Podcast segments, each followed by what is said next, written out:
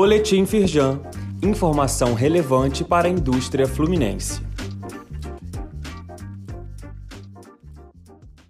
Edição de segunda-feira, 11 de abril.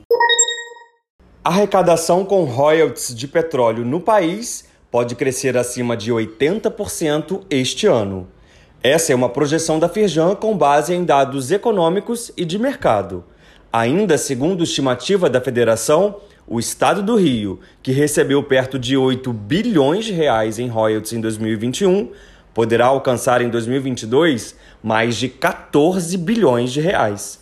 Saiba mais no site da Firjan e no link disponível aqui neste boletim, você confere uma reportagem do jornal O Globo sobre esses dados. Firjan Noroeste Fluminense comemora 27 anos de fundação.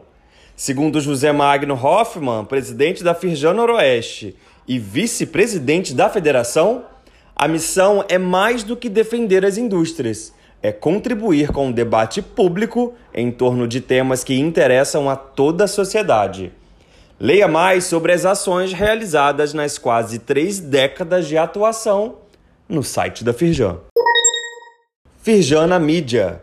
O blog da jornalista Miriam Leitão, do jornal O Globo, dá destaque à iniciativa da Firjan de receber uma delegação de representantes de 20 países da África para apresentar as potencialidades do estado do Rio.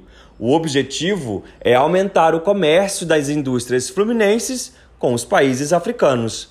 Leia na íntegra no link disponível neste boletim. Informe Legislativo Estadual. Novo projeto de lei propõe que empresas implementem programa de integridade para receber benefício fiscal.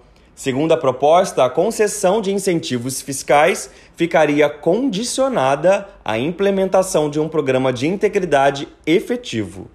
No plenário desta semana, será votado o projeto de resolução que cria uma CPI para investigar o crescimento da dívida pública no estado do Rio.